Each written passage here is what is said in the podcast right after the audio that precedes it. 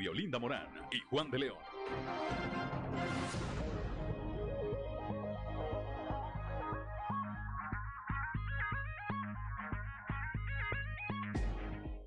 Son las 6 de la mañana, 6 de la mañana con 3 minutos de este, 7 de la mañana con 3 minutos allá en Piedras Negras y en Acuña de este 22 de marzo del 2022.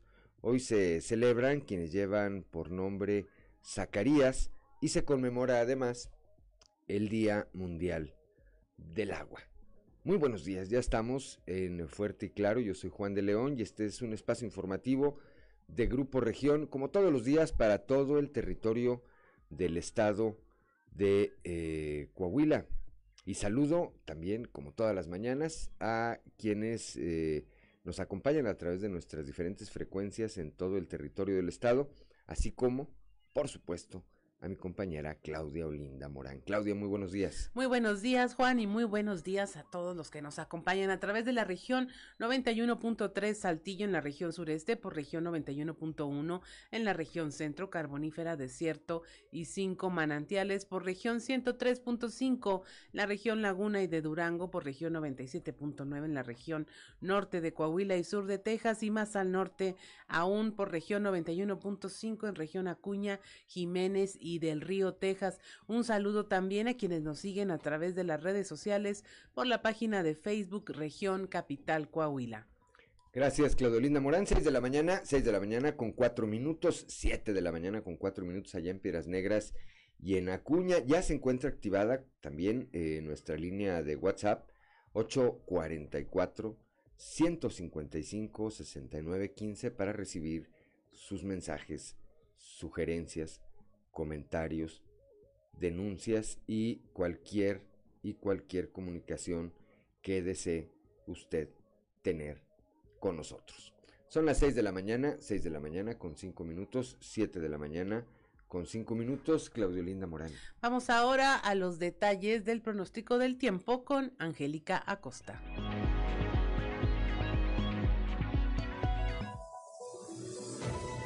El pronóstico del tiempo con Angélica Acosta.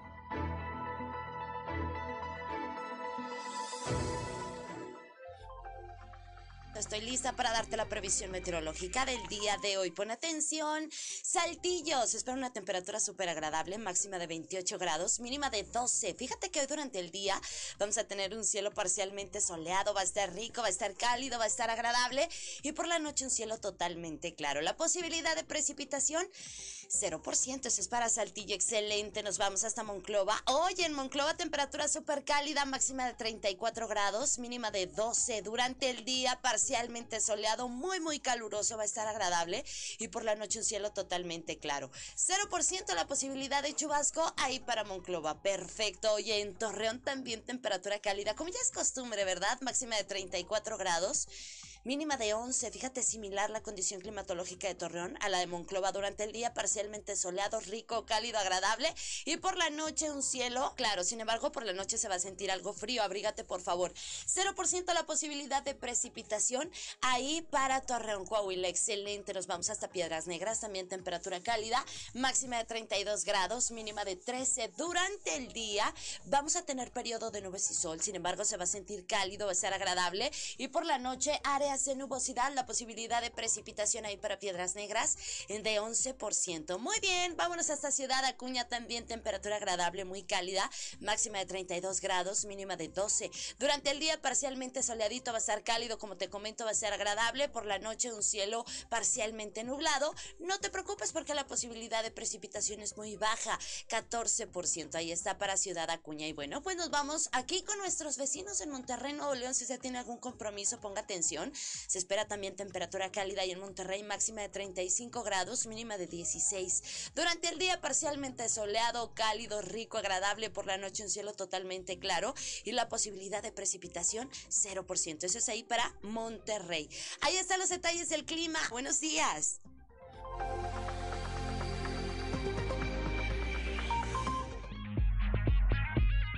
Son las 6 de la mañana, 6 de la mañana con 7 minutos, 7 de la mañana, 7 de la mañana con 7 minutos allá en el norte de nuestro estado. Y vamos ahora con el eh, padre José Ignacio Flores en sintonía con la esperanza y este contenido del día de hoy denominado Nuestro equipaje.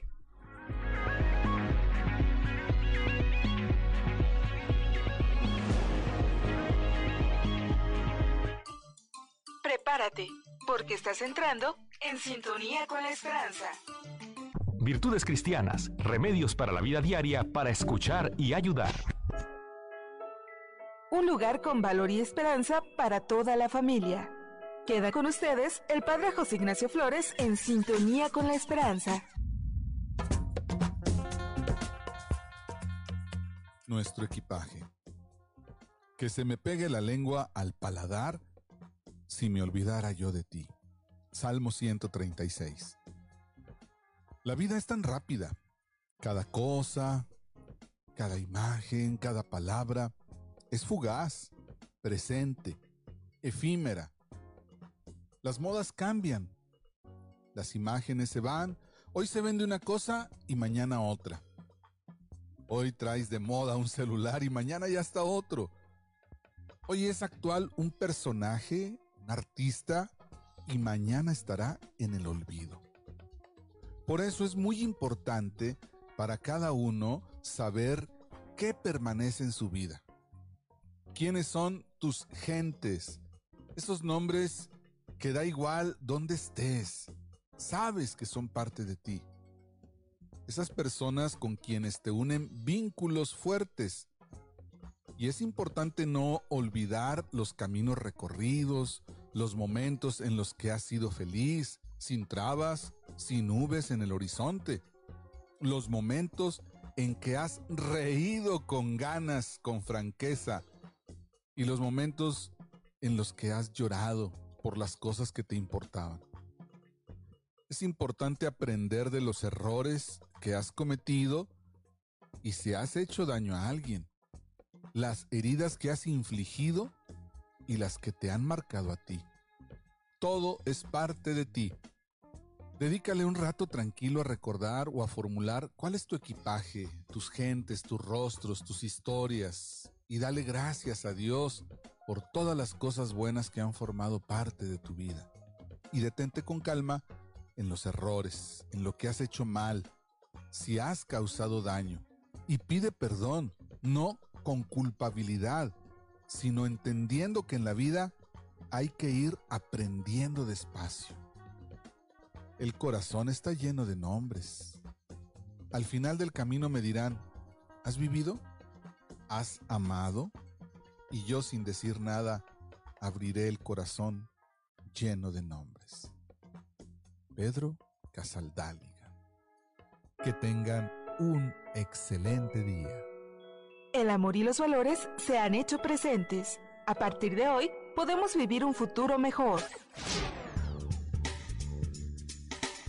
Te invitamos a vivir en sintonía con la esperanza y muchas gracias por tu preferencia.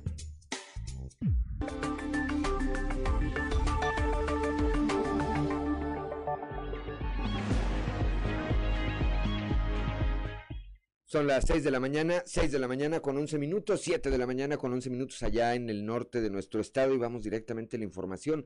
Aquí en la capital continúan los accidentes por la combinación de alcohol y volante. Se disparan las multas en contra de los conductores que han sido sorprendidos en estado de ebriedad en eh, los diferentes operativos que ha implementado las eh, eh, autoridades. Cristo Vanegas, Cristo Vanegas nos tiene los detalles.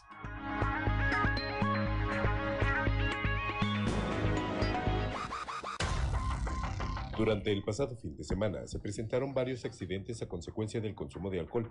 Esto, pese a los operativos que continuaron realizando por parte de la Dirección de Tránsito Municipal, en donde 20 ciudadanos fueron multados, algunos con más de 19 mil pesos por manejar en estado de ebriedad completo. Tan solo durante el fin de semana se registraron al menos cinco accidentes a consecuencia del consumo de alcohol, uno de ellos sobre el Boulevard Eulalio Gutiérrez en donde el conductor de una camioneta derribó una luminaria. Aunado a esto, la Dirección de Tránsito Municipal dio a conocer que durante los días que se montó el operativo antialcohol, 20 personas fueron detenidas por manejar en estado de ebriedad o por circular con bebidas embriagantes a bordo del vehículo. Cinco de estas personas presentaron un grado de ebriedad completo por lo que sus multas fueron de 19.244 pesos, mientras que el resto, al no presentar un grado de alcohol completo, solo fueron multados con 9.622 pesos. Además, las personas detenidas por manejar en estado de ebriedad quedaron registradas para verificar que no incurran nuevamente en este delito, puesto que, en su caso, se podría tomar otras medidas como las que habían mencionado el alcalde de Saltillo, de hasta retirar la licencia de conducir. No obstante, esto se estará evaluando en las siguientes reuniones de seguridad. Para Grupo Región informó Christopher Vanegas.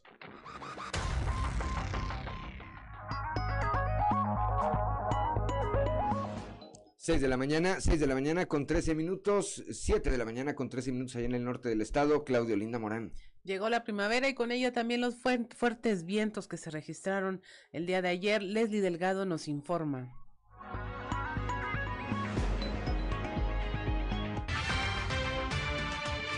Debido a las fuertes ráfagas de viento presentadas desde la madrugada de este lunes, la Dirección de Protección Civil y Bomberos atendió cinco reportes ciudadanos dejando como saldo dos bardas caídas, dos láminas desprendidas, un toldo en cable de fibra óptica y cero personas lesionadas. En este sentido, el titular de dicha dependencia, Alberto Neira Bielma, informó que a través de cuatro unidades de protección civil se realizaron rondines por las distintas zonas de la ciudad por instrucciones del alcalde José María Fraustro Siller, a fin de proteger la integridad y patrimonio de la población. No obstante, precisó que el Servicio Meteorológico Nacional pronostica rachas de viento de entre 50 y 70 kilómetros por hora, causadas por el frente frío que afecta al país.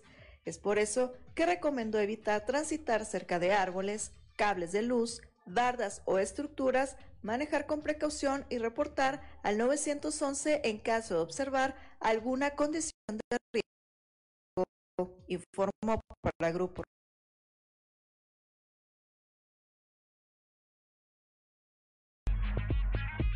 Son las 6 de la mañana, 6 de la mañana con 15 minutos, 7 de la mañana con 15 minutos allá en el norte del estado, en la región lagunera en Torreón, específicamente por incumplir con los protocolos clausuraron un establecimiento este fin de semana. Se trata del bar, eh, del restaurante bar denominado Don Crudelio, que eh, la madrugada fue eh, cerrado durante un operativo de la Dirección de Inspección y Verificación allá en Torreón, luego de que se detectaran omisiones a los protocolos de seguridad y salud. Escuchemos a Raúl Gerardo Rodríguez García, director de esta dependencia. Durante la tarde del pasado domingo, un joven de 27 años se quitó la vida en la villa de... Los inspectores recibieron eh, una, una llamada donde nos reportaban que don Crudelio estaba saturado de personas al llegar constataron que, efectivamente eh, había, aglomeración y no se estaban dando las, medidas de, sanidad. Y al estar y hacer la inspección, se checó también que no tenía trampa de grasa, le faltaba el retardante en la palapa, que es un químico para que no arda tan rápido. Pues procedimos a clausurar, se procedió a la clausura y se levantó un acta. Mira, aparte que tiene que subsanar todo lo que se le indicó, yo creo que la multa aproximada, ya dependiendo de ver el acta mañana, va a ascender de 12 a 15 mil pesos aproximadamente. Sí, así es, eh, esa es la idea. sobre, sobre todo que los restaurantes cumplan con las medidas de sanidad para que la, gente esté tranquila y pueda acudir a, los lugares y que se respete el protocolo. Y la seguridad también de, de, que se estén haciendo las cosas bien en materia también mercantil. Tú sabes que también eso se checa eh, y se ven inspecciones y todo eso.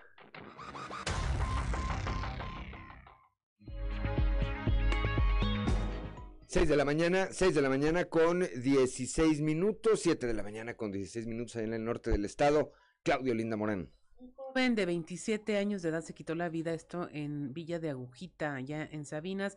Moisés Santiago nos tiene los detalles. Durante la tarde del pasado domingo, un joven de 27 años se quitó la vida en la Villa de Agujita, las autoridades informaron que fue identificado como Oscar Eduardo N., de 27 años de edad, residente del barrio Costeores y número de esta localidad. Tras la investigación que realizó la Agencia de Investigación Criminal de la Fiscalía General del Estado en la región carbonífera, optó por quitarse la vida ahorcándose. Trascendió que el reporte fue hecho por parte de personal de la Clínica del Seguro Social de Agujita, a donde fue trasladado, pero ya fue imposible salvarle la vida. El padre del hoyo oxiso de nombre Ricardo N. mencionó a los elementos de la fiscalía que siendo aproximadamente las 4 de la tarde del domingo, acudió al patio de la casa donde tienen cerdos y al intentar abrir la puerta se percató que el candado estaba cerrado hacia adentro. Al abrir se llevó una gran sorpresa, puesto que encontró el cuerpo de su hijo colgado del cuello de una bufanda y en su desesperación para salvarlo, lo descolgó como pudo para trasladarlo a la clínica número 26 del Seguro Social. Sin embargo, ya no pudieron hacer nada, puesto que no tenía signos vitales. El delegado de la Fiscalía General del Estado, Ulises Ramírez Guillén, exhortó a las familias para que al momento que detecten que algún familiar está atravesando por un cuadro depresivo, lo mejor es ayudarlo con apoyo psicológico para evitar que ocurran tragedias como estas que enlutan un hogar. Desde la región carbonífera para Grupo Región Informa, Moisés Santiago. Son las 6 de la mañana, 6 de la mañana con 18 minutos, 7 de la mañana con 18 minutos allá en el norte de nuestro estado. Allá en la carbonífera también el mineral del Palau, un abuelito de 91 años murió calcinado. Moisés Santiago Hernández nos tiene esta historia.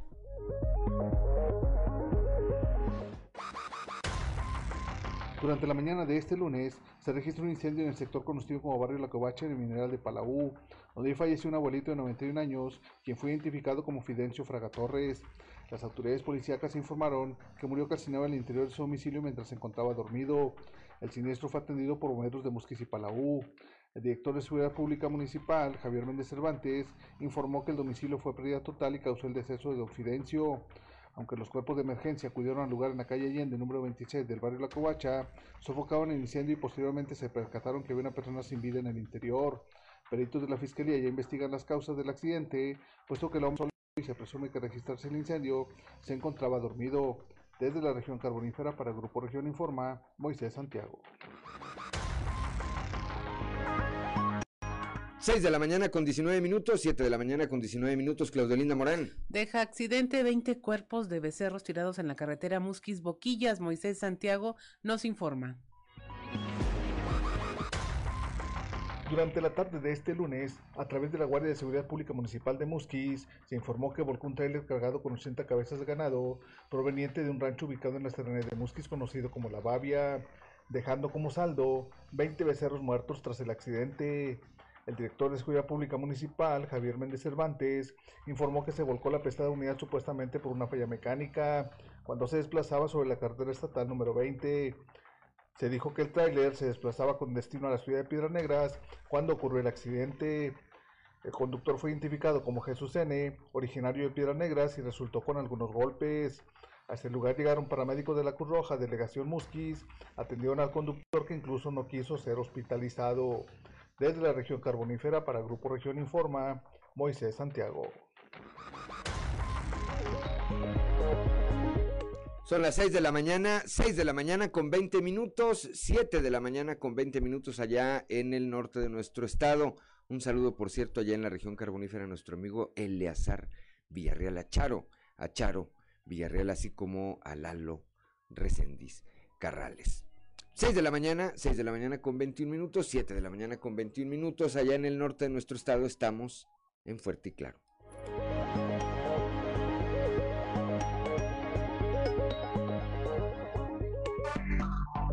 Enseguida regresamos con Fuerte y Claro.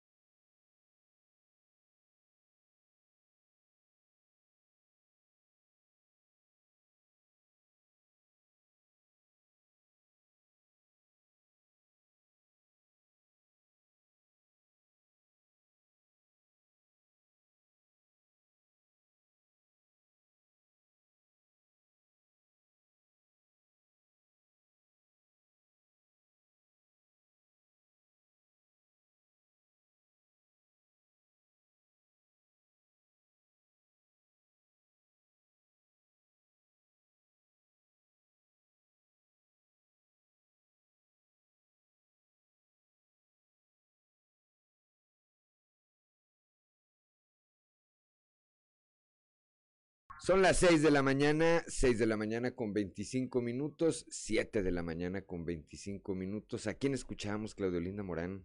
Ajá, con Take On Me. Eh, me recordaba que era el intro también de un programa de videos por allá del ochentero, el, el primero que hubo en México, el de Gloria Calzada.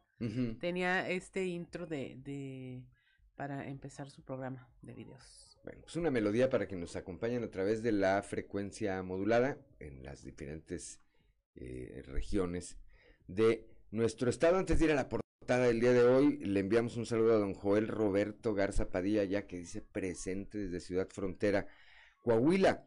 Y su frase, su reflexión del día de hoy dice, todo aquello es pasado y como tal es historia y mucho debe habernos enseñado. Por ello, no se puede hacer nada por lo que ya pasó.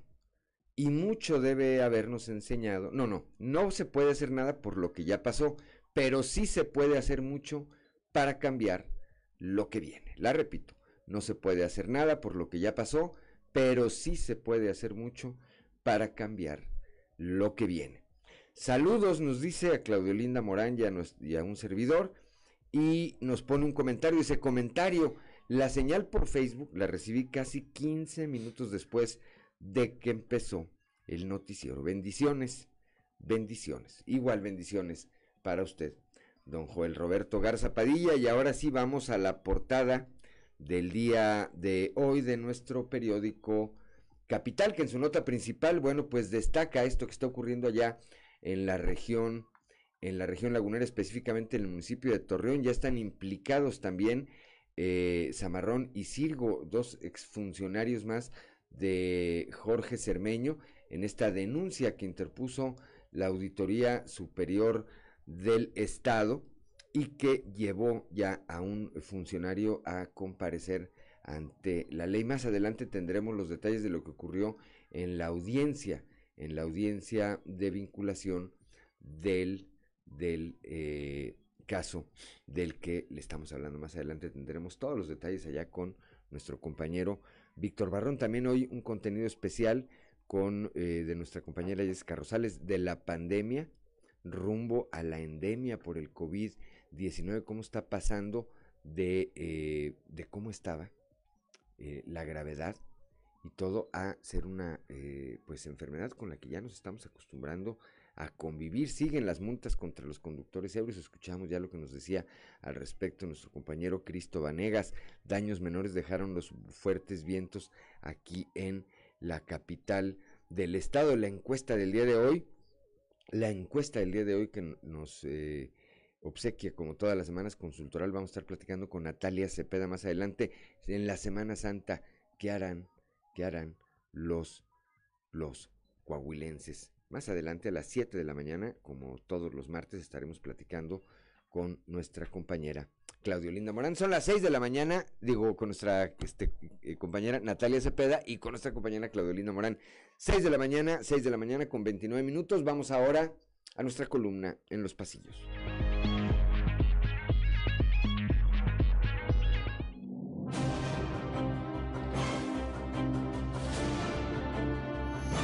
Y en el cartón de hoy, en tiempo y forma, que nos muestra el presidente de México, Andrés Manuel López Obrador, en un lugar que claramente es una obra negra, pero que ya tiene la lona del Aeropuerto Internacional Felipe Ángeles. Y AMLO, muy quitado de la pena, nos dice rodeado de ladrillos y de tablas, aunque todavía le falta un poquito de forma. Donde apresuraron el paso rumbo a la consulta del próximo 10 de abril es en Morena de Diego del Bosque, que en los últimos días ha desplegado a personal de este partido, que en diversos cruceros del centro de la ciudad entregan volantes invitando a la ciudadanía a participar en el ejercicio. Anda, ah, como amigos. No, no seas malo. Con altas probabilidades de conflicto, amanece la Facultad de Ciencias Sociales de la UADC, en donde un grupo de alumnos y docentes, al menos hasta ayer por la tarde, contemplaban llevar a cabo una manifestación para este día en contra del director José Gustavo González. El tema, el presunto despido de un docente por causas no del todo claras. Profesor Cocún, ¿diría usted deben entregarse al pánico? Yo diría que sí. Por el mundo del deporte, se sabe que la directiva de los zaraperos de Saltillo, encabezada por el empresario César Cantú, hará una solicitud al subcomité técnico COVID-19 en la región sureste para que en la temporada por iniciar se permita el aforo del 100% del estadio Francisco y Madero. Obvio, siguiendo todos los protocolos sanitarios. La temporada, por cierto, inicia el próximo 22 de abril. A la pelota.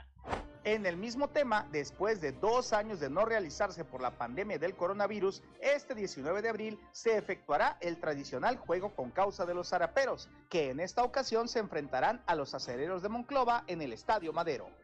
Cambios vienen en la unión de organismos empresariales al terminar su periodo como secretario general Raúl Garza de la Peña, presidente de la Cámara de la Propiedad Inmobiliaria, y su lugar lo ocupará a partir del 29 de marzo Roberto Cabello presidente de Coparmex Saltillo. Son las 6 de la mañana, 6 de la mañana con 31 minutos, 7 de la mañana con 31 minutos allá en el norte de nuestro estado. Claudio Linda Morán, vamos a un resumen de la información nacional. A la baja, contagios de COVID disminuyen 38% en México. Salud reporta 901 casos en el último eh, día. En dos semanas, México registró esta disminución en la tendencia de contagios. Las autoridades estiman que aún hay más de 14 mil casos activos y 4.9 millones de personas se han recuperado. Los estados con más casos acumulados son Aguascalientes, Baja California Sur, Ciudad de México, Tlaxcala y Veracruz.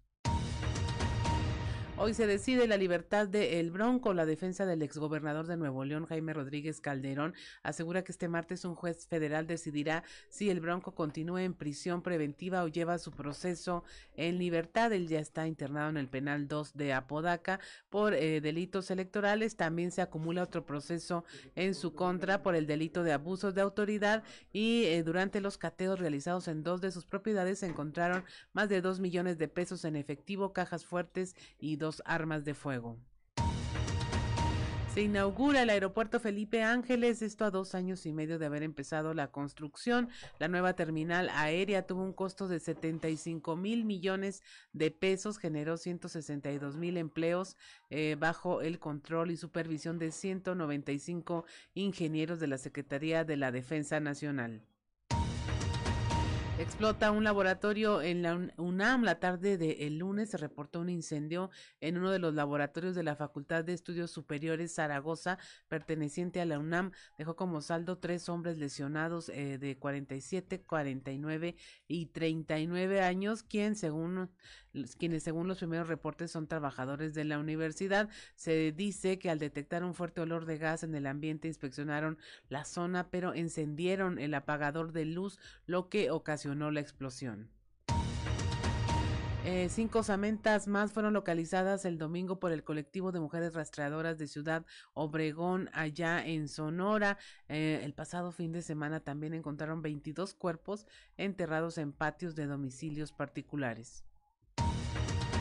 Finalmente el Frente Frío 38 recorre el norte de México. Se espera una racha, más rachas de viento de 100 a 120 kilómetros por hora, tolvaneras, eh, algunos ambientes de muy fríos a gélidos en el norte del estado, incluso probable caída de nieve o aguanieve. Y se esperan también rachas de viento de 60 a 70 kilómetros más al sur.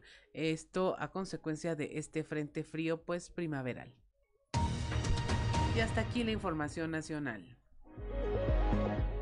Gracias, gracias Claudio Lindo Morán. Son las 6 de la mañana con 34 minutos, 7 de la mañana con 34 minutos allá en el norte de nuestro estado y vamos rápidamente un panorama informativo por el estado. Comenzamos en la región centro ya con Guadalupe Pérez. Se estima que haya todavía alrededor de 50 mil personas ahí en la región centro que no se han vacunado contra el COVID 19 Guadalupe. Muy buenos días. Saludos desde la región centro. El doctor Mario Dávila, alcalde de Monclova, exhortó a vacunarse contra el COVID. Señaló que tan solo en la región centro, según los últimos reportes del Subcomité de Salud Regional, alrededor de 50 mil personas no se han vacunado. Eh, pues ha seguido su proceso de normalidad, sí ha habido algunos rezagos y eh, pues está insistiendo a que la gente se vaya eh, pues actualizando y ahorita pues vienen los procesos para los jóvenes de vacunación de 18 a 29 años, las dosis de continuidad y también los rezagados. Actualmente en la, aquí en la región tenemos un rezago entre un 25 aproximadamente por ciento y pues está insistiendo en que la gente que no está vacunada se vacune. ¿Por qué? Porque esta parte importante de que la gente esté vacunada ayuda mucho y vemos los casos de la gente que no está vacunada como eh, son los que con más frecuencia se enferman y se infectan. Y también en algunos casos, pues los no vacunados, los adultos mayores o quienes tienen alguna enfermedad crónico-degenerativa. Son la gente más vulnerable y es la que hay que cuidar. Más o menos en unas, no, unas 50 mil en total de la población alcalde monclovense no solamente exhortó a acudir a aplicarse su respectiva dosis, también invitó a seguir los protocolos de salud, ya que esto evitará que los contagios sigan a la alza. Para Grupo Región Informa, Guadalupe Pérez. Ya son las 6 de la mañana, 6 de la mañana con 36 minutos, 7 de la mañana con 36 minutos allá en el norte de nuestro estado. Claudio Linda Morán. Autorizan ya el Subcomité Técnico Región Sureste el aforos del 75% en las unidades deportivas de Saltillo. El reporte con nuestro compañero Raúl Rocha. ¿Qué tal compañeros? Buenos días. Esta es la información para el día de hoy. El Subcomité Técnico Región Sureste COVID-19 autorizó a las unidades deportivas de Saltillo un aforo del 75%, lo que permite a los ciudadanos reactivarse de una mejor manera, dijo el director del deporte del municipio Antonio Cepeda. Agregó que la noticia de la liberación del cubrebocas en espacios al aire libre también ayuda al deportista a trabajar de una mejor manera. Lo que tenemos ahorita autorizado es el 75, lo cual es muy muy bueno. Algo que también este, nos ayuda eh, mucho es el, el, tema de que, bueno, al aire libre el uso de cubrebocas, pues bueno, eso es mucho más cómodo, ¿no? Para, para un deportista o alguien que está haciendo una práctica física al aire libre, pues yo creo que eh, pinta bien el escenario, sin embargo, pues bueno, hay que seguir tomando la, las medidas. Yo siempre digo que las mejores medidas es mantenerse este, haciendo un deporte, buena alimentación y y las indicaciones que el sector salud nos da, que ya las conocemos, lado de manos, eh, sana distancia y, y, pues bueno, yo creo que si todos ponemos de nuestra parte, vamos a seguir en un buen camino. Esta es la información para el día de hoy. Buen día. Gracias, Raúl Rocha. 6 de la mañana, 6 de la mañana con 38 minutos, 7 de la mañana con 38 minutos allá en el norte de nuestro estado.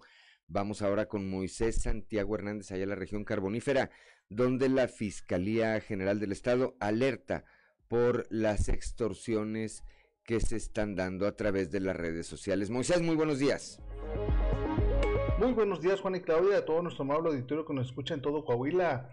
En la información que tenemos para el día de hoy, alertan por hackeos en redes sociales. El delegado de la Fiscalía General del Estado, Ulises Ramírez Guillén, informó que se han registrado cerca de tres casos en los que se denuncia sobre todo el robo de identidad o de información. Esto es lo que nos comenta. Hay que tener mucho cuidado con el manejo de las redes sociales porque eh, se está observando un fenómeno en el cual se hackea la cuenta y luego se envía a los contactos de esa persona que se le hackeó este, solicitudes de préstamos, de dineros, aportaciones y ayudas y, por lo general es una forma que se está, eh, se está obteniendo dinero a través de estas extorsiones o bien este, eh, en el cual se obliga a, este conocido o a esta persona que haga un depósito de una cantidad cuando se trata realmente de, un hackeo de una información y que ya han estado siendo afectados aquí algunas personas este, en el medio y tanto en estas ciudades de, de Sabinas como incluso en la capital del estado. Al menos aquí tenemos ya tres casos aquí en la región, en el cual este, pues han incluso llegado hasta amenazas de publicar este, eh, algunas fotografías cuando se trata de hechos falsos y esto hace que la gente pues deposite cantidades de dinero. Entonces hay que tener mucho, cuidado con nuestras redes sociales. ¿Qué cantidades de dinero le han solicitado a la gente? No, son cantidades menores de 3 mil, 4 mil pesos, pero carbonífera para el Grupo Región Informa, su amigo y servidor Moisés Santiago. Que tengan un excelente día. Gracias, gracias a Moisés Santiago Hernández allá desde la región carbonífera cuando son las 6 de la mañana, 6 de la mañana con 40 minutos, 7 de la mañana con 40 minutos allá en el norte de nuestro estado. Somos Claudia Olinda Morán y Juan de León y estamos aquí en Fuerte y Claro.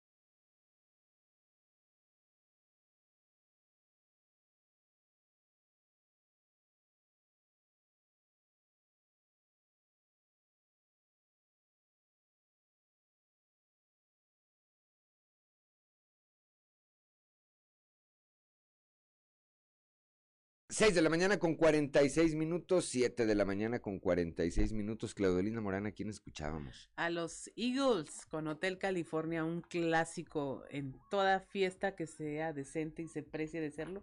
Se va a escuchar en algún momento bien darks y bien oscuro. Bueno, cuando todavía se bailaban las calmaditas, ¿verdad? En las, en las fiestas, en los bailes. Y ahora todo es reggaetón y el perreo y no sé qué otros pasos raros. Pero en ese entonces, un día les platicamos. Platiqué la semana pasada, por cierto, me acordé ahorita, con eh, Rogelio Ramos. Con Rogelio Ramos, que tiene una parodia, un, eh, un chiste eh, a propósito de aquellos tiempos en que todavía se bailaban las calmaditas. 6 de la mañana con 47 minutos. Ya está en la línea telefónica desde la región lagunera nuestro compañero Víctor, Víctor Barrón, para actualizarnos sobre esta, sobre cómo avanza el caso, esta denuncia que interpuso la Auditoría Superior del Estado en contra de eh, exfuncionarios de la administración que encabezó allá en la Perla de la Laguna Jorge Cermeño Infante. Víctor, muy buenos días. Buenos días, Juan. Buenos días, Claudia, y a todo el auditorio de Fuerte y Claro. Así es, pues el pasado domingo se realizó la audiencia de continuación de José Antonio N., eh, exdirector de servicios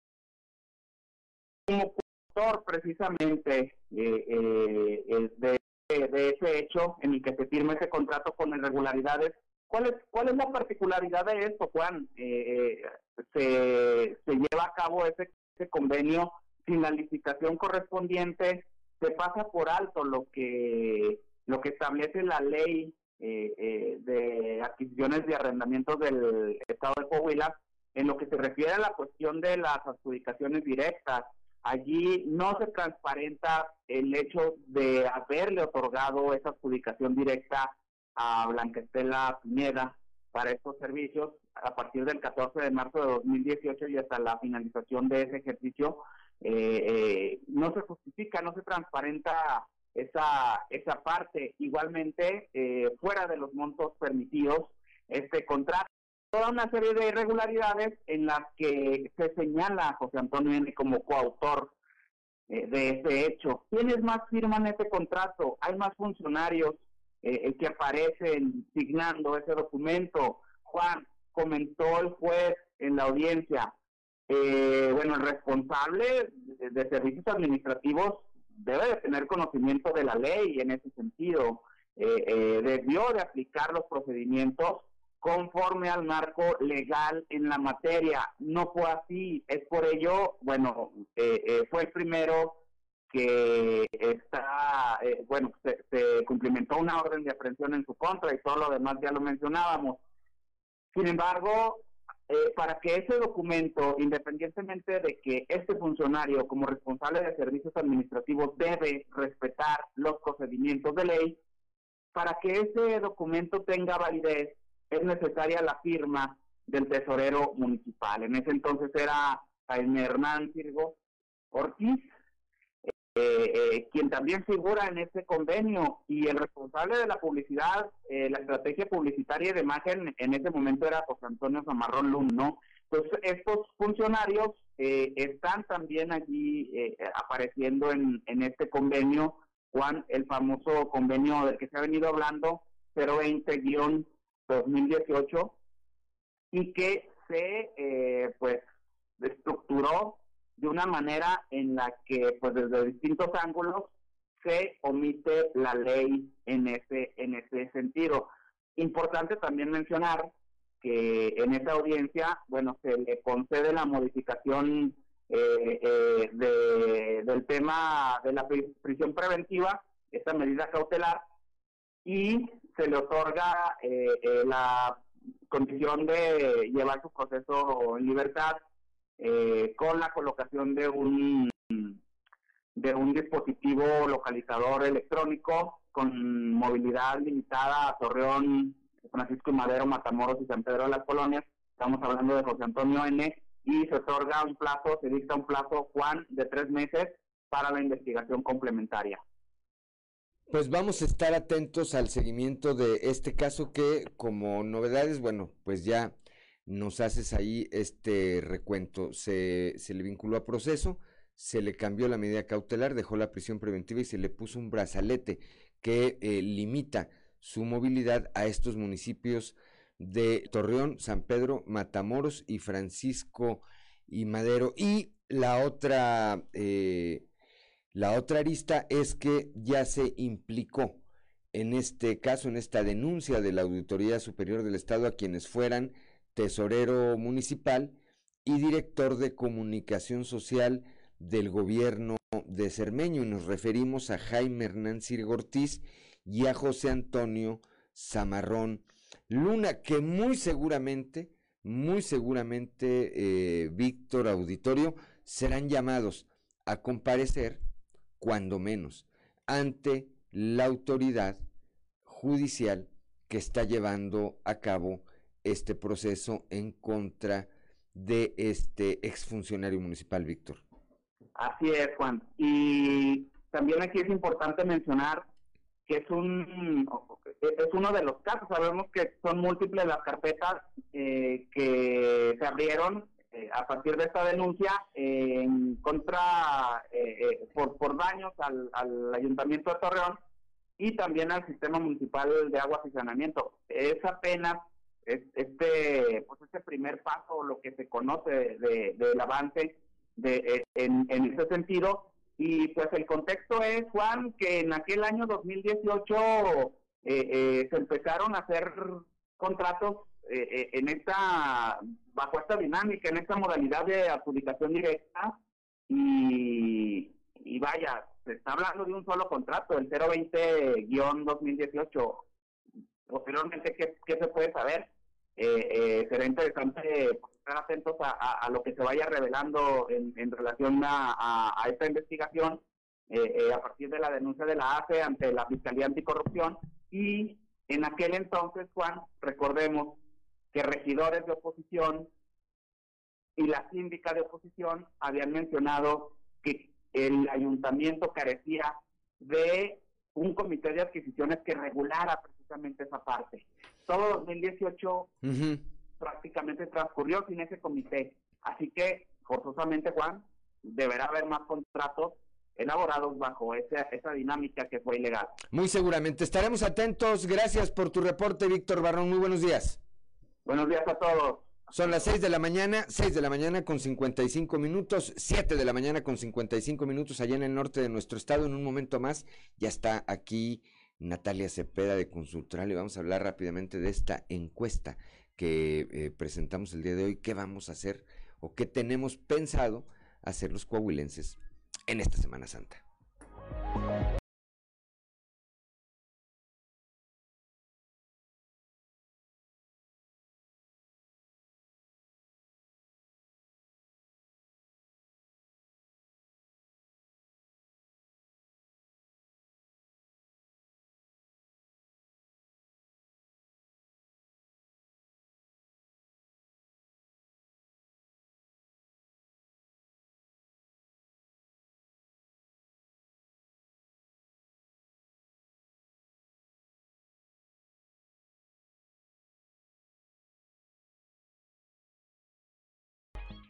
Son las 7 de la mañana, 7 de la mañana con un minuto, 8 de la mañana con un minuto allá en el norte de nuestro estado y como todos los martes.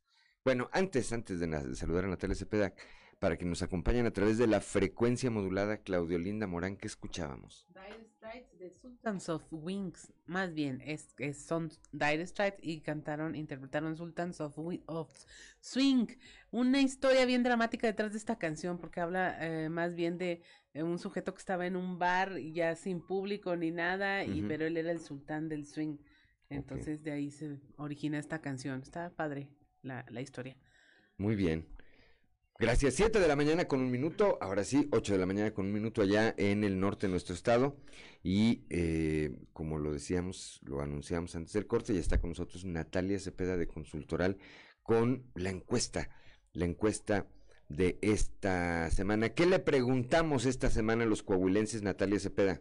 Claudia Juan, buenos días al auditorio de Nueva Cuenta. Los saludo con mucho gusto. Pues bueno, se acerca ya la Semana Santa, estamos algunos eh, o algunos de los coahuilenses ya preparándose para este tiempo de descanso para algunos, tiempos de reflexión para otros, tiempo de convivencia también. Y realizamos este sondeo a 920 coahuilenses, nuevamente en los cinco municipios con mayor población. Y pues como bien lo mencionas, para saber qué es lo que van a hacer en Semana Santa. Siete de la mañana, siete de la mañana con dos minutos. ¿Qué les preguntamos y qué contestaron, Natalia Espeda? Preguntamos, eh, la primera opción que les dimos fue, ¿cuál es la mejor forma de celebrar los días de la Semana Santa? Y aquí, pues bueno, lo vamos a decir, eh, ideal o lo mejor que, pensaron los coahuilenses fue que salir de vacaciones era la, la mejor opción. El 41% de los encuestados nos dijo esta respuesta, que salir de vacaciones pues era la mejor forma de celebrar los días de Semana Santa. El 31% nos contestó que seguir el ritual religioso y el 28% dijo que quedarse en casa. Claudio Linda Morán, Claudio Linda Morán, eh, la siguiente pregunta. Bueno, y entre los que les gustaría salir a, vacacionar, el cuál sería su destino fue la siguiente pregunta. Y eh, la gran mayoría, el 40%, dice que viaja al interior de su propio estado, lo cual pues, es una gran oportunidad para todos los pueblos mágicos y los destinos en torno a las ciudades eh, capitales. otros eligieron el 30% a- dicen que definitivamente no saldrán de viaje, el 21% a la playa o algún destino nacional y el 9% al extranjero. Sí, ya desde hace unos días, incluso en eh, las redes sociales que son geniales, ya hay gente que estaba compartiendo memes, como les llaman, fotos, donde están todos aterrados y decían, ya me vi en Semana Santa en San Antonio de las Alazanas o en las eh, encinas o en estos eh, sitios donde es muy característico los rodeos, que hacen rodeo de Semana Santa y pues eh, yo no tengo memoria de alguna buena fiesta, de alguna buena Semana Santa que no haya terminado en pleito. Siempre terminan en pleito en esas fiestas allá. Entonces, 40% de, los, eh, de estos encuestados dicen que van a salir al interior del estado, 30%, 30% dice que no saldrán de viaje, 21% van a una playa o un destino nacional y el 9% van al extranjero. La siguiente y última, Natalia Cepeda. En caso de no salir a vacacionar, ¿cuál sería la causa? Y aquí vemos que el 48% nos dice que porque no tiene dinero para salir de vacaciones, el 46% nos dijo porque no tendrá vacaciones y solo el 6% nos dijo porque no le gusta pues salir de su casa o de su lugar de origen. A ver, una, una microencuesta. Una, cuando son las 7 de la mañana, 7 de la mañana con 5 minutos, 8 de la mañana con 5 minutos allá en el norte de nuestro estado. Estamos platicando esta mañana con Natalia Cepeda de Consultoral, como todas las semanas que eh, se hace una encuesta y conocemos la opinión de los coahuilenses o de los habitantes de alguna región en particular sobre algún tópico en particular. A ver, allá en cabina, Ricardo López, ¿va a salir de vacaciones? No. Ricardo Guzmán, no. Natalia Cepeda, tampoco. No. Claudio Linda Morán, Quisiera, pero no. pero no. Y yo tampoco, o sea, pues mira, aquí en- la micromuestra, Estamos, en la micromuestra, no salimos de vacaciones. no salimos. Dijo, no tengo vacaciones, dijo, no, no tengo dinero. O dicen, no tengo ni para quedarme, pues menos, Menos para, para irme. Sí, para salirme. es. Pues sí es importante, hay mucha gente que lo hace, que sigue los ritos, ¿verdad? Sigue los ritos eh, religiosos. Son días. Irá a regresar el Vía Crucis. A ver si esta vez ya nos, a ver si nos recontratan a Ricardo Guzmán y a mí que antes de la pandemia participábamos en, en el, en el, en el Vía Crucis aquí del Ojo de Agua. Sí, y luego ya, bueno, pues, se, se vino, se Nos vino crucificaban al lado de... la pandemia. Sí, claro. Sí, este, de romano le hacía Ricardo Guzmán, unos latigazos. Luego mucha gente, eh, por ejemplo, con la que platicamos en esta encuesta, nos decía que precisamente el salir al interior del estado es acudir a otro municipio para seguir el ritual religioso. O sea, sí voy a salir de vacaciones, voy a ver a mi familia, pero también voy a seguir el ritual religioso en algún otro punto del estado. Algunos decían, bueno, vacaciones propiamente, pues no, voy a visitar a mi hermano, mi hermana, mi mamá, pero no lo toman tanto como vacaciones. Aparte, bueno, yo recuerdo en mi niñez eran un- las vacaciones más oscuras, o sea, eran vacaciones de estar en casa y podías estar en un lugar con muchos destinos eh, ti- turísticos Ajá. o parques o aventura donde ir, pero no ibas porque eran no eran vacaciones.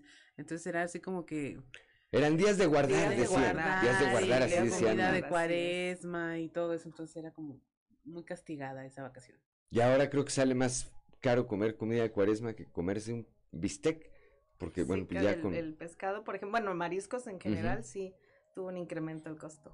Bueno, pues ahí está, ahí está la encuesta de esta semana de consultoral de qué vamos o qué tenemos pensado hacer los coahuilenses durante esta próxima Semana Santa. Gracias, como siempre, a Natalia Cepeda por eh, su presencia.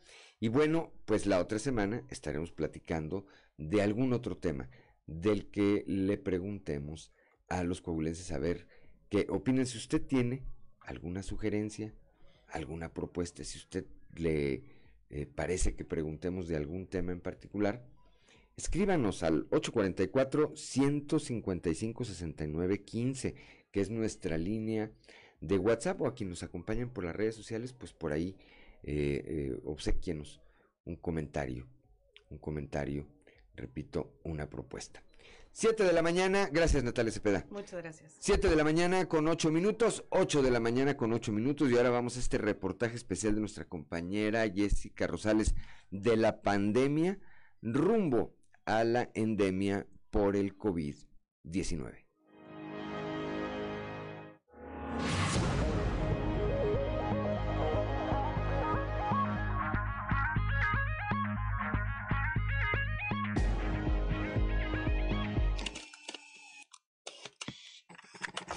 Con la pandemia por COVID-19, el estado de Coahuila sufrió una transición epidemiológica que vino a modificar el panorama de salud, pues durante los últimos dos años el virus representó la primera causa de muerte desplazando a otras enfermedades, contingencia que está por entrar en la etapa de la endemia y convertirse en una enfermedad de la época. Expertos en salud explicaron en sexto día de Grupo Región el impacto de la contingencia sanitaria que tuvo en otras enfermedades y las medidas preventivas que deberán continuar para mantener el control de los padecimientos comunes y del propio COVID-19.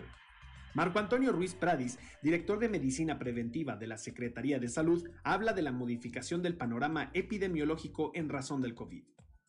Este panorama de, de salud de Coahuila en cuanto a las enfermedades que se han estado presentando, las más frecuentes, y por otro lado, en relación a las causas de muerte, pues eh, se vino a, a modificar ¿sí? este panorama epidemiológico, puesto que el COVID representó un, una parte muy importante de las causas de muerte.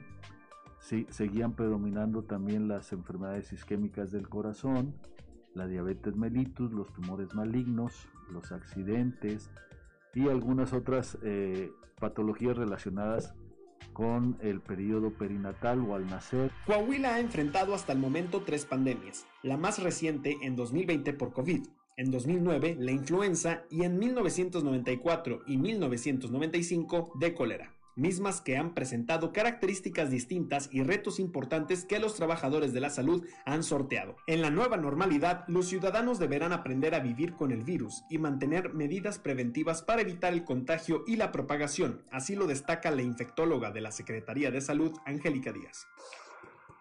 si estamos en exteriores vamos a estar sin cubrebocas, debemos de procurar la sana distancia que idealmente sea mayor de metro y medio para eh, evitar contagiarnos de las gotículas aero, aerosolizadas. ¿sí? Cuando hablamos de cerca, y lo vimos algunos eh, no me dejan mentir, cuando vimos los juegos de fútbol americano, que hacía mucho frío y al hablar producían un vapor que podíamos ver por televisión, esas son las gotículas aerosolizadas que podemos inhalar cuando estamos muy cerca. Entonces, si vamos a estar en exteriores donde hay mucho aforo de personas, eh, y a menos de metro y medio, las recomendaciones eh, que salieron en el estado de Coahuila por Secretaría de Salud, avaladas por el gobernador, es que ahí sí usemos cubrebocas. Lee el reportaje completo en nuestras redes sociales y periódico Capital.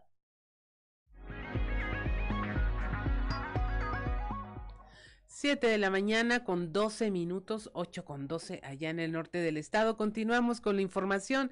El gobierno del estado a través del Instituto Coahuilense de las Mujeres realizó un convenio de colaboración con la Secretaría de Educación, así como con directoras y directores de las escuelas normales del estado y la Universidad Pedagógica Nacional de la UPN. Esto como parte del cumplimiento de la alianza para poner fin a la violencia contra las mujeres que fue firmada en noviembre pasado por el gobernador Miguel Riquelme con diversas instituciones educativas, además para dar cumplimiento a los acuerdos generados en los sistemas estatales para la igualdad entre mujeres y hombres y de acceso de las mujeres a una vida libre de violencia. Por otra parte, con el objeto de reforzar la estrategia social del gobernador Miguel Riquelme, el secretario de Inclusión y Desarrollo Social Manolo Jiménez Salinas encabezó la cuarta reunión ordinaria del Comité de Control y Desempeño Institucional, en donde instó a todo su equipo a cerrar filas en torno al acuerdo Mejora Coahuila. Esto para seguir por buen rumbo en la Secretaría de Inclusión y Desarrollo Social. Y nos reunimos con el Comité de Control y Desempeño Institucional, dijo Manolo Jiménez. Están trabajando con un plan para dar seguimiento a los compromisos del gobernador, destacó. Por otra parte, el alcalde de Saltillo, José María Fraustro Siller, y el gobernador de Coahuila, Miguel Riquelme, trabajan de manera coordinada para llevar beneficios a toda la población y hacer de la capital de Coahuila una mejor ciudad para vivir. Tienen el apoyo del gobernador Miguel Riquelme y esto ha sido y será fundamental para concretar nuestro plan de trabajo, apuntó el presidente municipal tras destacar la coordinación en materia de salud, atracción de inversiones y desarrollo social, entre otras. Desde el inicio de la administración, administración de Chema Fraustro se han visto los resultados de esta labor en equipo, los cuales han reflejado en materia de seguridad al mantener a Saltillo entre las localidades líderes en este rubro. En otra información, el gobierno municipal a través de la Dirección del Medio Ambiente y Espacios Urbanos trabajó en coordinación con estudiantes del Instituto Tecnológico de Saltillo para mejorar su entorno natural a través de las labores de limpieza en áreas verdes y arroyos. Así se fortalecen las acciones también de educación ambiental. Sofía Franco Villalobos, directora de Medio Ambiente y Espacios Urbanos, dijo que por instrucción del alcalde José María Fraustro Siller se hace esta labor en el marco del eje de Ciudad Verde en el cual han encontrado un buen eco entre los jóvenes saltillenses y se forma una cultura ambiental en este grupo de la población. 7 de la mañana con 15 minutos, 8 con 15 allá en el norte del estado y es momento de escuchar en clave de Fa con Israel Navarro.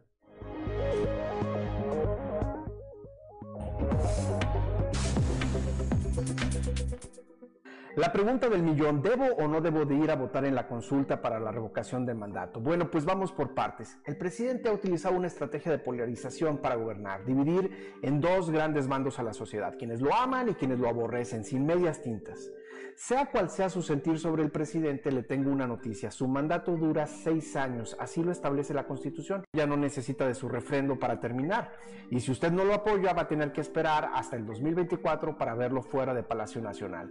Por ello, esta consulta no tiene por objeto refrendar ni revocar el mandato, sino permitirle al presidente conseguir varios objetivos políticos. El primero es alistar a su base electoral en miras a su sucesión. Después del fracaso de la consulta del juicio a los expresidentes, viene un segundo gran simulacro de movilización de la base morenista en miras a la elección presidencial del 2024. Segundo, reafirmar su narrativa estratégica y legitimidad en la segunda parte de su mandato, porque aunque haya poca participación, AMLO saldrá a presumir un refrendo de confianza ciudadana. Tercero, golpear al INE. Pase lo que pase, el gran perdedor va a ser el órgano electoral y sus consejeros. El presidente quiere que el INE organice una elección federal sin el mismo presupuesto que se gasta en una jornada electoral de este tipo. Cualquier baja en la participación será motivo para acusarlos de no promover la consulta. Ergo, el INE será el enemigo del pueblo. Cuarto, hacer campaña en vez de gobernar. El presidente no quiere hablar de los temas de la agenda. Es más fácil centrar el debate en su aprobación, la cual es saludable, que en discutir si sus resultados son satisfactorios o no. Claramente ahí no sale favorecido. En resumen, la consulta de revocación de mandato es una simulación porque ya sabemos el resultado. Es innecesaria porque el presidente va a terminar el encargo para el cual fue electo. Es un derroche de recursos que hacen falta en otras áreas. No es un ejercicio democrático porque no es la ciudadanía quien la haya solicitado. Y que AMLO promueve porque sabe que no puede perder. Y es un evento que solo sirve para los fines propagandísticos del presidente. El único escenario desfavorable para él es una baja participación y el desaire de la gente a este montaje, porque ahí la agenda no se centra en lo importante, los problemas que afectan a todos los mexicanos mientras el presidente anda en campaña permanente. Yo soy Israel Navarro, le recuerdo mi Twitter arroba Navarro Israel, nos escuchamos a la próxima.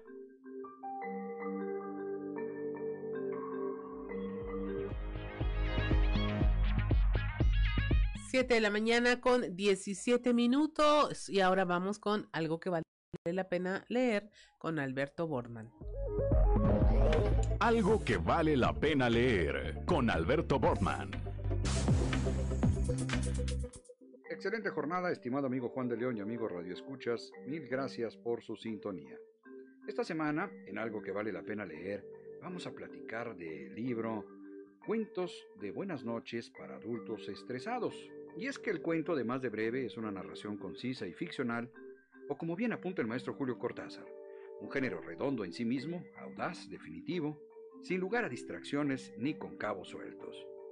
Representa una alternativa perfecta para escapar del aburrimiento gracias a su naturaleza envolvente, en la que una buena historia incluso reducir la ansiedad ocasionada por las exigencias y preocupaciones de la vida diaria.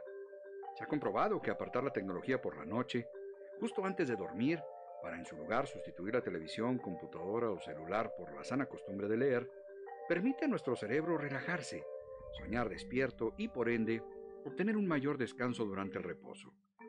En este contexto, la periodista británica Lucy Mangan publicó en 2019 el título Cuentos de Buenas noches para adultos estresados, editado por Plaza Janés y que corresponde a una antología de narraciones breves con la intención de adquirir un ambiente de calma en los últimos minutos de la jornada.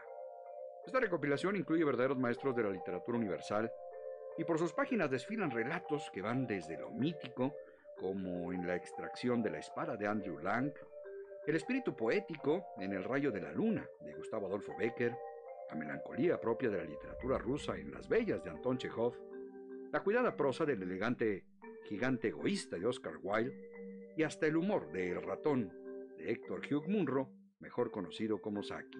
A menudo sabemos que hemos leído un buen cuento cuando su historia logra permanecer en nuestra memoria y sin duda, más allá de su función terapéutica, esta colección de relatos cuenta con una variedad considerable de estilos que funciona como una genuina introducción a un género que nunca terminará de sorprendernos. Más que recomendable, de Lucy Mangan, Cuentos de Buenas noches para adultos estresados. Es la recomendación de esta semana en algo que vale la pena leer. Excelente semana les desea su amigo Alberto Borman y recuerden que en estos tiempos de monopolio digital y tecnológico, leer un libro es hacer revolución.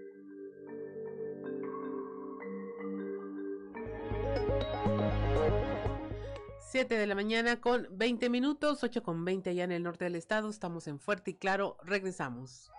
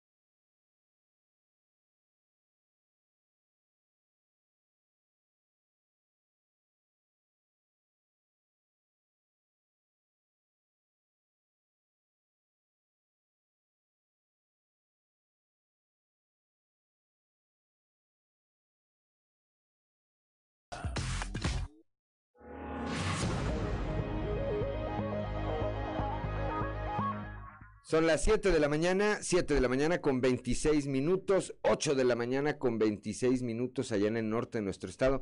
Antes de ir con Toño Zamora, como todos los días, Claudio Linda Morán, ¿qué escuchábamos? A The Kiss, por supuesto, con I Was Made for Loving You. Está genial esa canción. Esa es de muy bonitos recuerdos. Aprovechamos eh, para mandarle un saludo a mi compadre Edgar Gómez, que dice que qué buena idea tuviste de estar metiendo ya, él nos escucha por la frecuencia modulada de estar metiendo eh, canciones después de cada corte, es que le dan un ritmo diferente. A Daniel León Oviedo, mi amigo, hidalguense, a Totonilquense también allá, eh, a ver si ahorita nos dice desde dónde nos escucha esta mañana, porque este hombre se la pasa en la carretera, en la carretera, trabajando como buen hidalguense. Siete de la mañana con 26 minutos. Toño Zamora, muy buenos días. Buenos días, Juan. Buenos días a, las personas que nos escuchan a esta hora. Fíjate, Juan, que ayer eh, me invitaron a una reunión y, y ahí salió el tema de que cuando menos dos de las personas que, del grupo, tres, eran tres, se, se notaban así extrañados porque se les habló de Altos Hornos de México para que el día lunes no se presentaran a trabajar. Normalmente en AMSA se trabaja hasta los días feriados, pero ayer fue la, fue la excepción.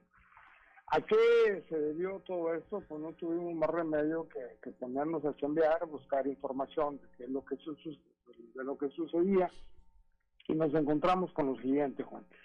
Eh, hoy a las 6.38 de la mañana se cumplieron las primeras 24 horas, faltan 120 más, es decir, cinco días de paro en la producción de Altos Hornos de México. Eh, el paro, de acuerdo a esa investigación, servirá principalmente para dar mantenimiento al DOF en sus convertidores y coladas continuas Aparte, desde el sábado se les terminó también el coque, que es el material que se utiliza como materia prima en el alto horno número 5. ¿Qué es lo que van a hacer ahí en, la planta 2? Pues pondrán placas de acero en el convertidor para evitar fugas de, acero líquido, que, sí se han dado, repararán las chimeneas que sirven para el limpiamiento de lo que está por ahí, y, bueno, también eh, lo que anunciamos la, semana pasada de que el grupo firme se entrevistaría precisamente con gente de Altos Solos de México, no fue como las otras reuniones eh, donde anduvieron conociendo la planta y demás, sino que simple y sencillamente se encerraron a piedra y lodo con los funcionarios, con los directivos de AMSA, eh, pues para acordar las formas de pago. Hay que recordar que el Grupo Firme es un banco que le está prestando dinero a AMSA. AMSA eh, le regresa con placa de acero, pero por lo visto, pues eh, es más todavía el dinero que AMSA le deuda, eh, no termina de pagar pues los préstamos y de ahí este tipo de acuerdos que se están manejando pues de manera privada. Bueno, eran de manera privada hasta que lo averiguamos nosotros, Juan. Por otro lado, comentarte que en, el Partido Acción Nacional todo parece en la nominación de Juan Carlos Carrazas, eh, tesorero, ex tesorero del, Ayuntamiento de Muclova, sigue sin cuadrarle al Comité Ejecutivo Nacional del Instituto Blanquiazul y ya se han suspendido hasta por tres ocasiones el famoso Consejo Político donde saldría el humo blanco para la nominación correspondiente. No sabemos si el pleito sea entre el grupo Torreón, el grupo Monclova, que sabemos son afines, pero sí le están dando muchas, muchas vueltas a la posible nominación de Juan Carlos Terrazas. Y para terminar, mi Juan, pues la gente priista pensó que el consejo del político del, de este fin de semana sería para dar a conocer la convocatoria para los nuevos liderazgos en los comités municipales, en el estatal. Luego se enteraron de que no era por ahí, sino que se van a, festejar, más bien no festejar, sino la, la, conmemoración de la muerte de Colosio y así, y también el festejo ahora sí del aniversario del Partido Revolucionario Institucional. Es que andan muy avanzados, muy adelantados, mucha gente en los municipios de la región centro que quiere las dirigencias municipales, de Juan. Pues sí, por un lado las dirigencias municipales y por otro, eh, Toño, se sigue pues hablando de que pronto tendría que haber ya un relevo también en el comité directivo estatal que encabeza todavía eh, Rodrigo Fuentes. Y va que, primero, vas a ver. Eh, estaría llegando ahí dicen Eduardo Olmos Castro. Habrá que estar pendientes. Él va, a ser, él va a ser. Habrá que estar pendientes a ver, a ver qué ocurre. Por lo pronto, entonces, en este Consejo Político del viernes no, no se va a lanzar la convocatoria ni va a haber cambios, Toño. Así es. Eh, es nada más la conmemoración del aniversario luctuoso de, Colosio, este, el aniversario del partido y para de contarlo. Bien, pues estaremos pendientes, Toño Zamora. Gracias, como siempre. Muy buenos días. Hasta luego. 7 de la mañana, 7 de la mañana con 32 minutos. Nos dice Daniel León, mi amigo que está en Morelia. Saludos, Juan dice, a todo el equipo. Y nos eh, sigue desde, desde Morelia. Allá anda. Allá anda, repito, pues siempre eh, trabajando y pues pendiente de las transmisiones de este espacio informativo. Y yo aprovecho para invitarle a todo el auditorio que nos acompañan a través de la frecuencia modulada a que nos eh, siga y a que siga las redes sociales de Grupo Región. Ahí están todos los espacios informativos. Está pues la, la música también. Baje nuestra aplicación, la puede encontrar ahí ya en eh, las eh, App Store. Eh, así como Grupo Región, es gratuita y ahí tiene acceso a todas las estaciones que conforman este grupo, así como a las redes sociales y a los contenidos especiales, además de la edición impresa, por supuesto, de nuestro periódico Capital. Son las 7 de la mañana con 33 minutos, 8 de la mañana con 33 minutos allá en el norte del estado y en la línea telefónica, como todos los martes, como todos los martes. Osiris García, muy buenos días. Buenos días, vos, ¿cómo estás? Aquí Felipe con Felipe Ángeles y con tenis. Felipe Ángeles y con tenis. Bueno, pues fue el tema del día de ayer, ¿verdad? Eh, la puesta en marcha del aeropuerto internacional Felipe Ángeles y que dio paso Osiris Auditorio de nueva cuenta a la polarización esta que vivimos en, nuestro país desde, hace eh, tres o cuatro años, en el que por cualquier pretexto nos damos todos contra todos, Osiris. Sí, pues, yo sí quería felicitar al presidente por la inauguración, por la inauguración de su, de su capricho. Este, que durante los últimos meses estuvieron trabajando realmente a marchas forzadas para llegar a este momento en el que pues la fecha se había pactado, ¿no? 21, 21 de marzo, que es la también, pues como saben, el, aniversario natalicio del, del Benemérito de las Américas. Yo decía como el loco Valdés. El, no, sí, lo, primer ah, bombero, el primer bombero de México. Lo quitaron del programa en aquel entonces. Este, y aparte creo que lo multaron en esos años, ¿eh? Sí, sí, lo multaron en esos lo años. Sacaron, lo sacaron del aire y lo, lo, lo multó gobernación. La Secretaría de Gobernación. Sí, secretario de Gobernación, no me vayas a multar por decirle bomberito Juárez al Benemérito de las Américas.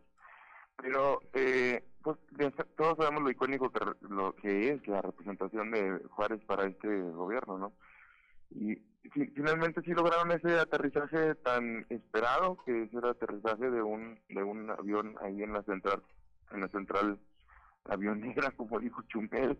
Y este yo, yo, no sé, a veces de, de, pronto deberíamos hacer un poco de recuento acerca de qué fue lo que ocurrió con, con, ese proyecto, un, verdaderamente un megaproyecto del gobierno de Andrés Manuel, ¿verdad? A veces a los oficialistas, a la gente que, que replica los, los eh, eh, comunicados del gobierno se les olvida que en el aeropuerto anterior ya se había invertido pues muchísimos recursos y los recursos pues no son de la bolsa de Andrés Manuel, ¿verdad? Recursos de los mexicanos.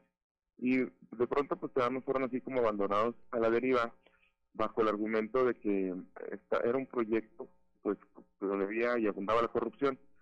Y la verdad es que así lo podemos creer completamente el presidente, sobre todo cuando tenemos memoria, ¿verdad? Y vemos y vemos la foto de los gobernadores priistas o vemos también este, pues el actuar de, de, de los partidos que tuvieron el gobierno anteriormente. Sí, claro que le crece al presidente que había corrupción en ese proyecto, pero yo estoy seguro que cualquier persona que, construye una casa eh, y, nota que su maestro le anda robando, que le anda inflando los precios de la varilla, que le sube el precio del cemento, pues no va a terminar diciendo, bueno, vamos a dejar ese proyecto ahí, ya se quedó, y ahora vamos a construir una nueva casa en un lugar más inaccesible, eh, lleno de mamut y como vuelo de, de levantada y este, y vamos a olvidarnos de todo eso. Claro que lo, lo puedes hacer cuando no es tu, dinero, ¿verdad?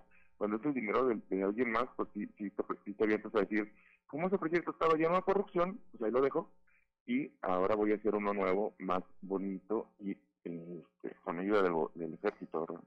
Así es, este, pues se dio, ahorita que te referías a los gobernadores priistas, bueno, pues ayer también pasaron saliva nada más eh, Omar Fayad y Alfredo del Mazo, cuando la esposa del señor presidente pues tuvo a bien hacer un chiste, ¿verdad? No, Este, no sabes cómo me identifiqué con Beatriz, haciendo un chiste en mal momento. en el peor momento, ¿Te das cuenta que yo me, me sen- sentí que, que la señora esposa del presidente era Osiris García haciendo un comentario completamente fuera de lugar? mencionó, mencionó, como dicen, la soga en la casa del ahorcado, ¿verdad? Este, hombre, el propio presidente, presidente, pues le hizo un gesto de disgusto, le movió, incluso le, le, le movió la cabeza en señal Sí, de disgusto y, el- y la propia cara, eh, después es muy eh, eh, sintomática la eh, expresión de la propia señora eh, Beatriz Gutiérrez porque, eh, como dicen los expertos en el comportamiento humano, ella se toca la mascada, se toca el cuello, que es una señal de, de vulnerabilidad.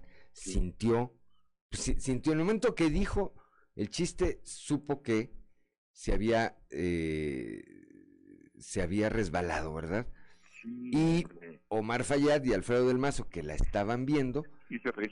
eh, bueno, eh, Fayad sí se ve que se ríe, un poco forzado ahí, este, con esos eh, bigotes estilo Emiliano Zapata que se carga, se le disimuló un poco la sonrisa.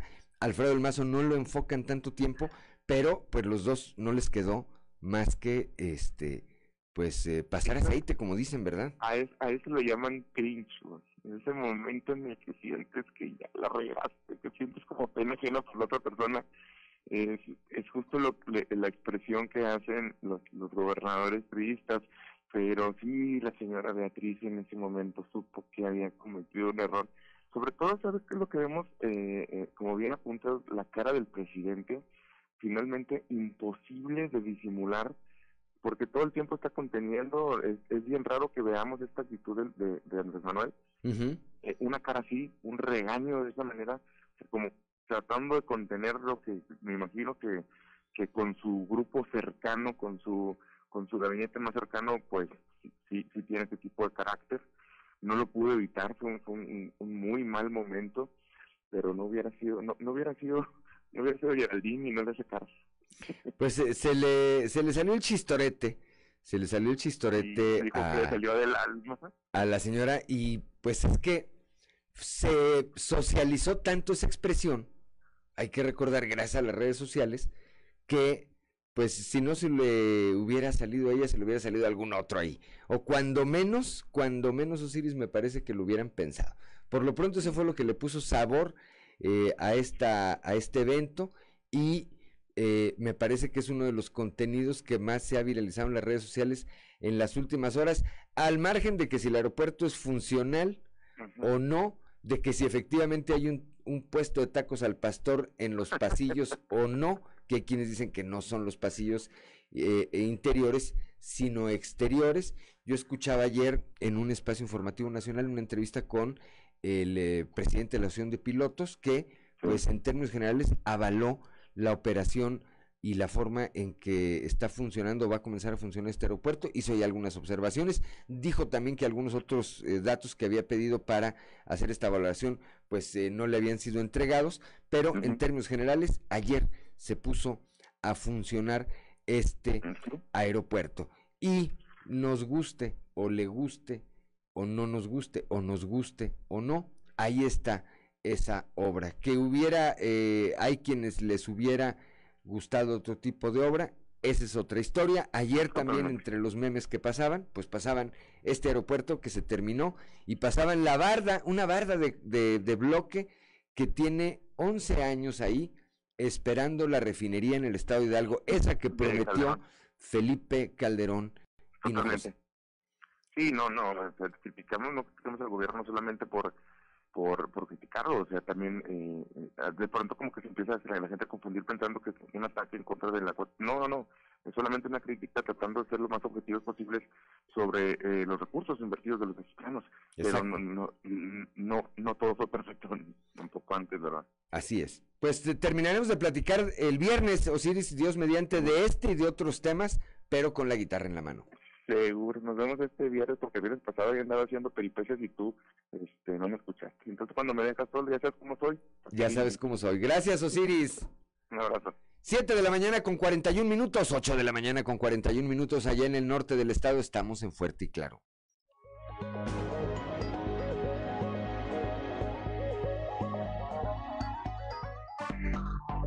Enseguida regresamos con Fuerte y Claro.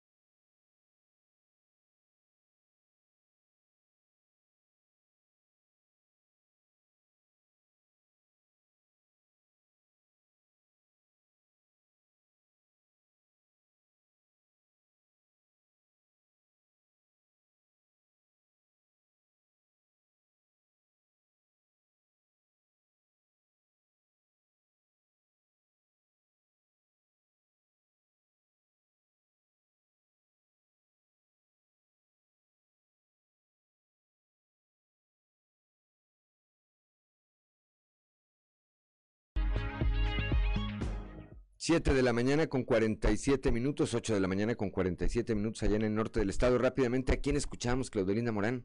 Fueron Four Non Blondes, cantaron WhatsApp, interpretan WhatsApp. Este, emblemáticas, una, vo- una voz muy particular y es una canción que no suena vieja. La puedes escuchar hoy o escucharla hace una década y no suena, No pierde vigencia. no pierde vigencia. Muy bien, 7 de la mañana, 7, gracias Claudelina Morán, 7 de la mañana con 47 minutos, 8 de la mañana con 47 minutos allá en el norte del estado. Aquí en la capital, un anuncio rápidamente a quienes circulen por el Boulevard Venustiano Carranza, frente al Seguro 2, de sur a norte, hay un choque por alcance, una camioneta y un eh, carro compacto. El tráfico está complicado, todavía no llegan autoridades ahí al lugar del choque. No hay lesionados, afortunadamente, solamente daños materiales. Y repetimos a quienes vayan a circular ahorita o estén circulando por el Boulevard Venustiano Carranza de norte a sur, pues van a encontrar esa complicación, esa complicación ahí. Hay un choque frente a el Seguro 2, como le llamamos, como le llamamos aquí. Antes de ir con el resumen de la información nacional, murió ayer el doctor Jorge Galo Medina Torres, quien fuera secretario de Desarrollo Rural en el estado, fue rector de la Universidad Autónoma Agraria Antonio Narro, fue diputado federal, fue presidente de su partido, el PRI, entre muchas otras responsabilidades que tuvo. Eh, de acuerdo a la información que trascendió, eh, algunas secuelas, algunas secuelas del COVID-19, pues eh, le complicaron, le complicaron su salud. Ayer lamentablemente, ayer lamentablemente perdió, perdió la vida. Otro, una condolencia, un saludo eh, solidario, por supuesto, a sus familiares y amigos. Otro accidente aquí en la capital eh, del estado para las autoridades de tránsito que nos escuchen y al pr- propio auditorio para que eh, vea si tiene manera de evitar circular por ahí. Hay un accidente muy leve, dice, sin daños, también sobre Corona, casi esquina con Hidalgo. No hay lesionados, pero es la entrada del colegio Nicolás Bravo. Y ya hay clases presenciales, ya están yendo niños, pues imagínense entonces. Bueno, nada más para que sepa y tome las previsiones necesarias. 7 de la mañana con 49 minutos. Claudio Lindo Morán, ahora sí, un resumen de la información nacional. A la baja, contagios de COVID disminuyen 38% en México. La Secretaría de Salud reporta 901 casos en el último día. En dos semanas va la tendencia hacia la baja. Las autoridades estiman que aún hay más de 14 mil casos activos.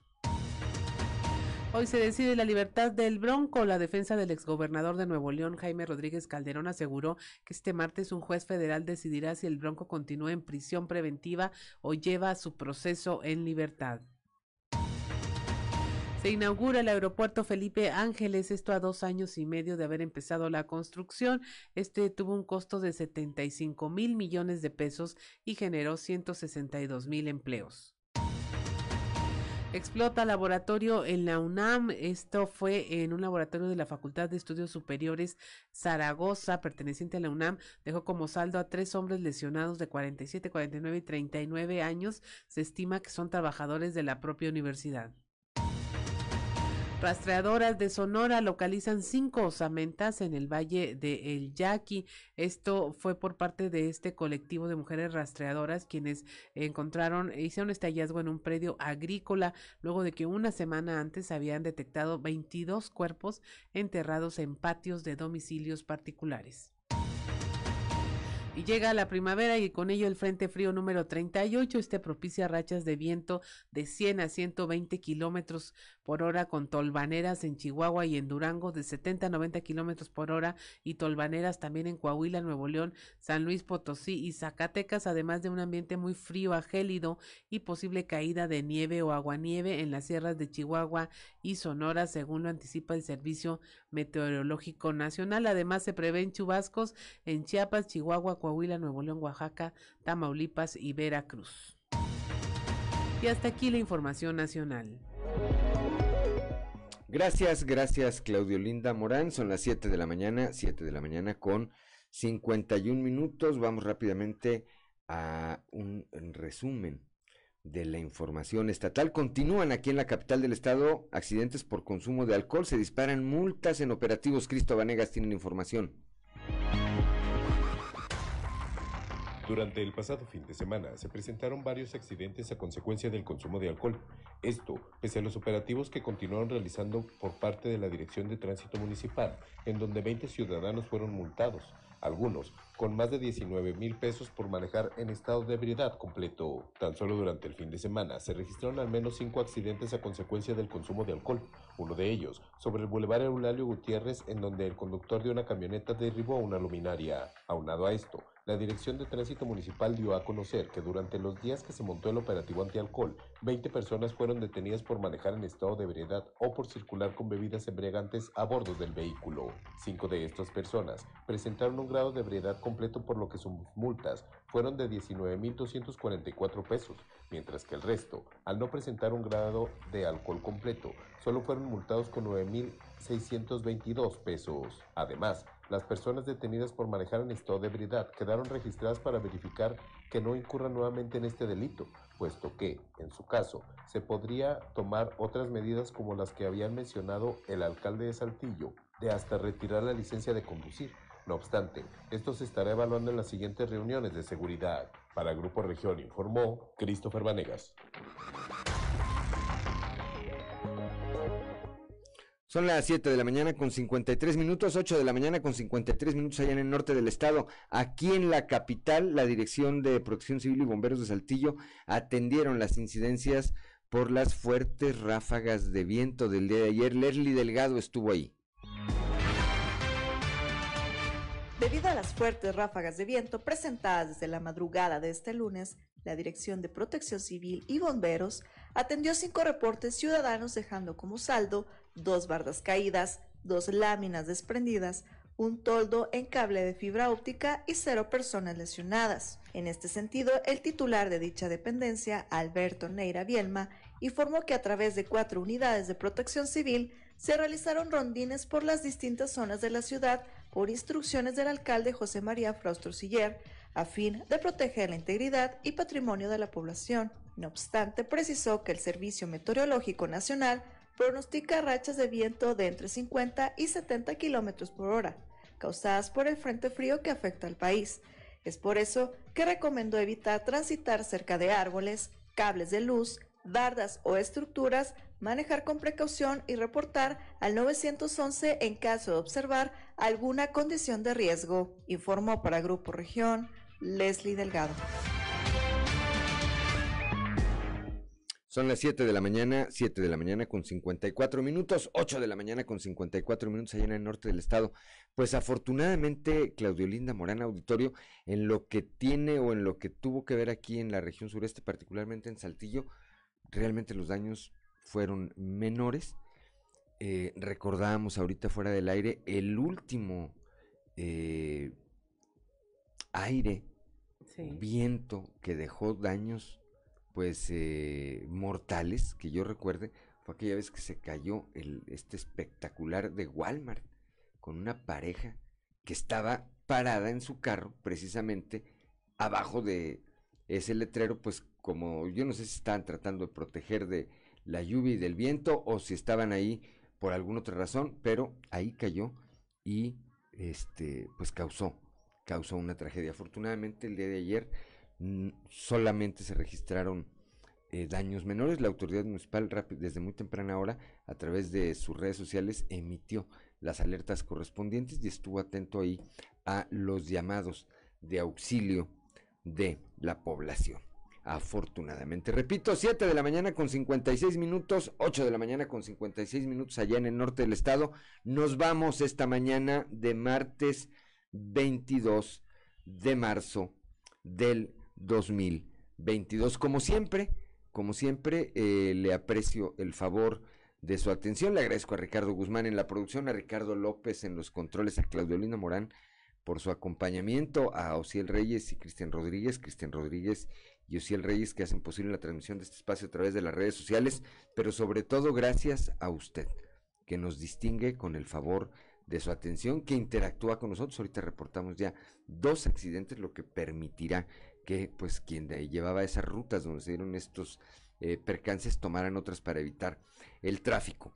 Le recuerdo que Fuerte y Claro es un espacio informativo de Grupo Región bajo la dirección general de David Aguillón Rosales. Yo soy Juan de León y le deseo que tenga usted el mejor de los días.